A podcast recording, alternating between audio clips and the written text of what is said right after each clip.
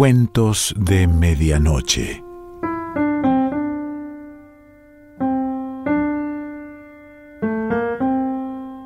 El cuento de hoy se titula Las amigas y pertenece a Liliana Hecker.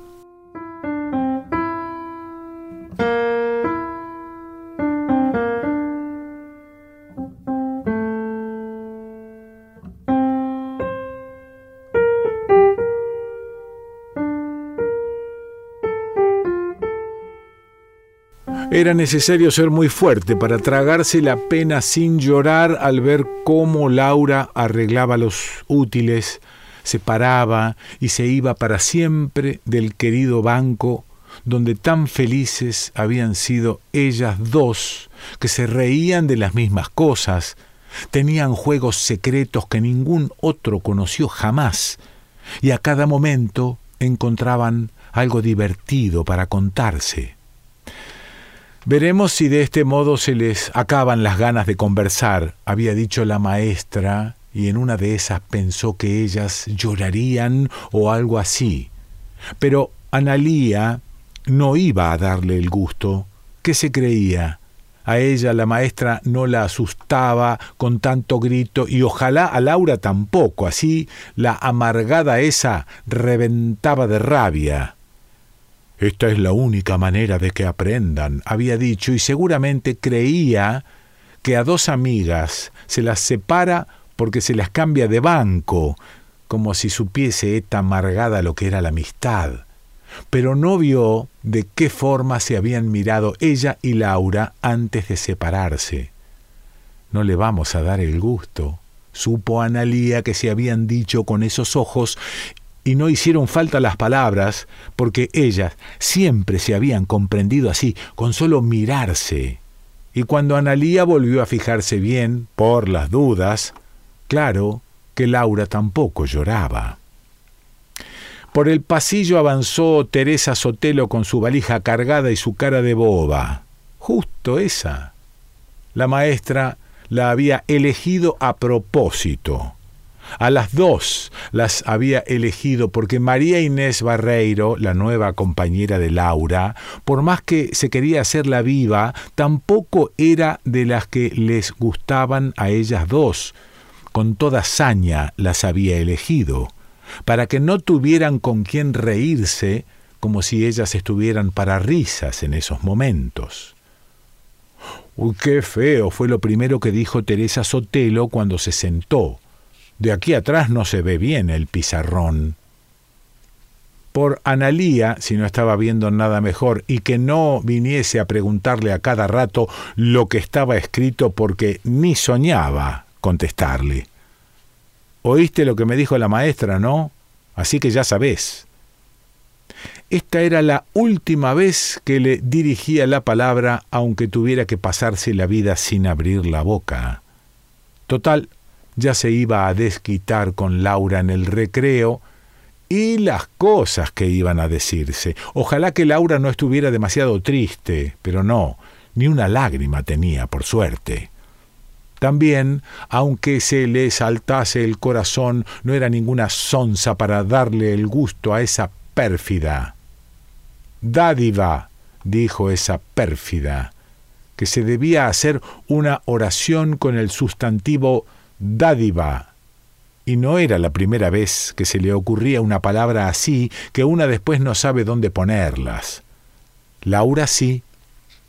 Laura era capaz de hacer las mejores oraciones del grado y todo el mundo lo sabía. Poéticas, las llamaba la maestra. ¿Valija se escribe con B corta? dijo Teresa Sotelo. No sé ni me importa, además no puedo hablar.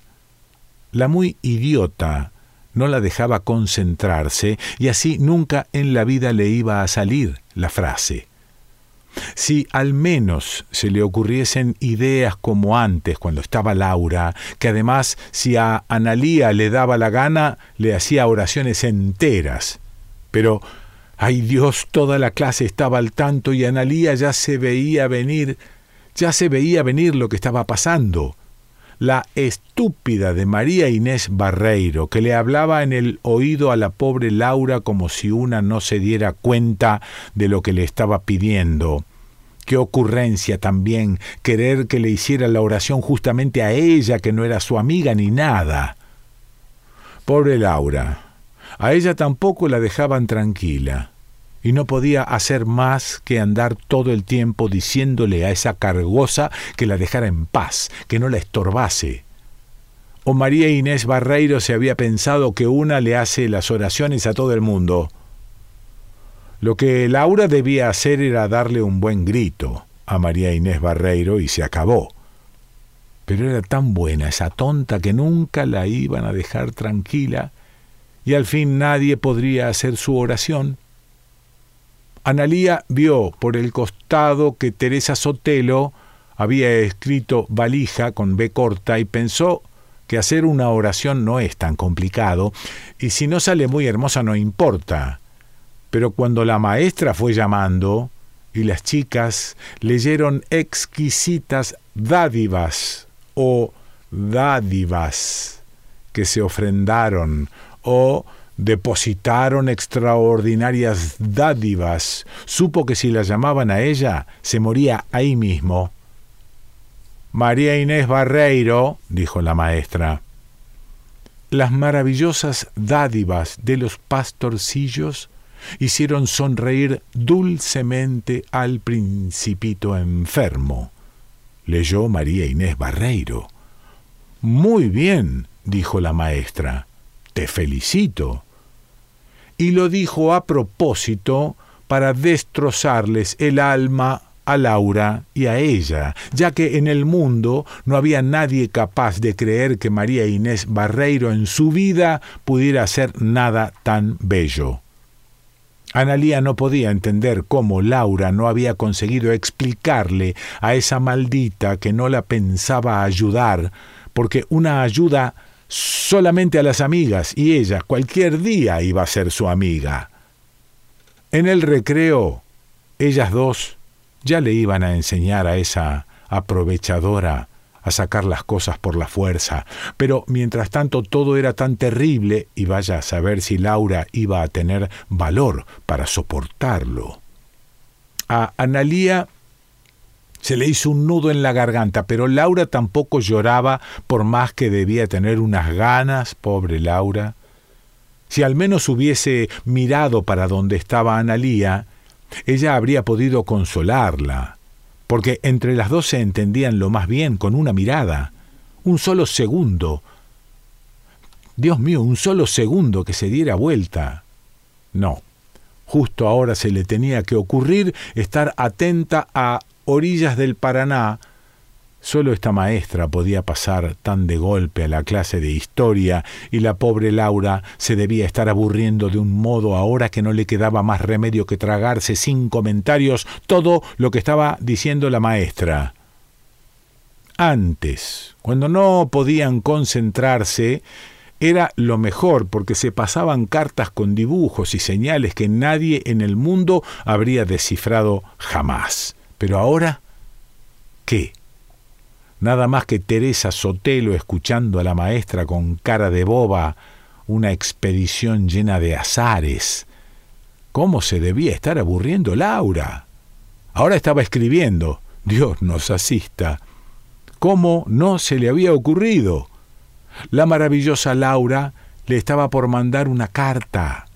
Analía también sacó una hoja para contestarle con toda urgencia, pero he aquí que la muy miserable, la perversa, la infame de María Inés Barreiro le había quitado el mensaje a Laura y ahora lo estaba leyendo. ¿Cómo Laura no se lo impedía? ¿Cómo no le hacía nada? Ah, por Analía que lo leyera, total, por lo que iba a entender, ante la sorpresa del directorio, dijo la maestra, Belgrano había eh, de esos desde desobedecido. Analía la miró a Laura porque era muy cómico, y ellas se reían como locas en estos casos, y no más Laura se diera vuelta, porque cada una sabía muy bien cuándo tenía que buscar los ojos de la otra, no más Laura se diera vuelta, se iban a reír como antes, o se creía esa amargada que porque a una la separen de su amiga no tiene ojos lo mismo. ¿Qué era lo asombroso entonces? ¿Que esta vez Laura no se diera vuelta? No, eso no ya que bien podía, por la tristeza, no haberse dado cuenta de nada. Lo asombroso, lo que helaba la sangre en las venas y estrujaba el corazón, era que Laura, en ese estado, tuviera el coraje de reírse, porque se estaba riendo. Y María Inés Barreiro también. Se miraban las dos y se mataban de la risa y una al principio podía pensar que era la tentación del momento, pero el momento había pasado y ellas no paraban más. Estaban locas esas dos. Justo hoy. ¿Qué querían? ¿Que la maestra armara todo el lío otra vez? Como si nunca hubieran oído que alguien se equivocara. Analía se enderezó en el banco. Total que le importaba. Una venía al colegio para aprender y no para divertirse. El gobierno de Buenos Aires con toda urgencia había mandado un correo con rumbo a la región del Alto Paraná y Laura le estaba diciendo algo a María Inés en el oído, vaya a saber qué. Ni en clase sabían comportarse como era debido. Pero no importaba, ya iban a sufrir las consecuencias. Analía iba a permanecer bien atenta para saber contestar cuando la maestra preguntase el ejército había emprendido viaje hacia el norte sin tener todavía la menor comunicación con el gobierno de Buenos Aires que, asombrado por la conducta de Belgrano, trataba de detener la situación.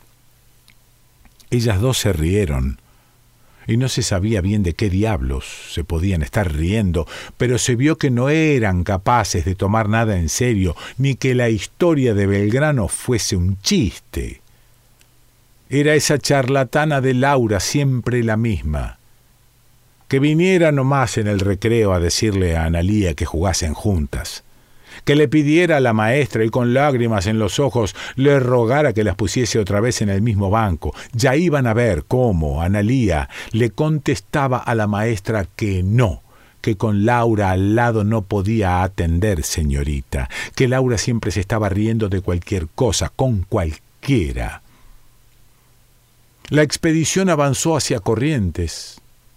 Ya estaba, charlando otra vez secreteándose todo el tiempo, siempre andaban con algo para contarse esas dos. Ni a Belgrano respetaban esas desvergonzadas.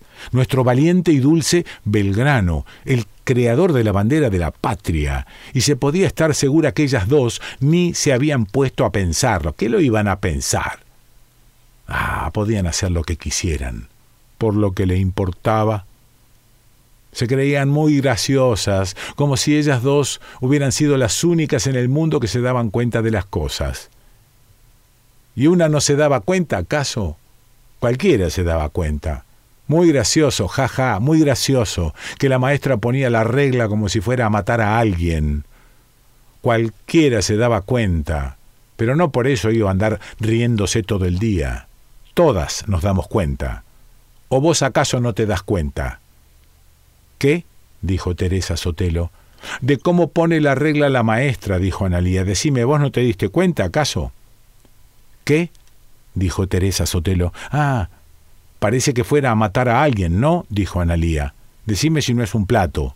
Ah, sí, dijo Teresa Sotelo. Dios santo. Mirá si se le ocurre asesinar al pizarrón. Ay, señorita, que el pizarrón es buenito. Esto no es un ejemplo para sus alumnas, señorita. Mírala, mírala, mírala si no parece un espadachín, pero mírala. Que la mires, te digo. ¿No te da risa? Reíte, pavota. ¿No ves que es cómico? Liliana Hecker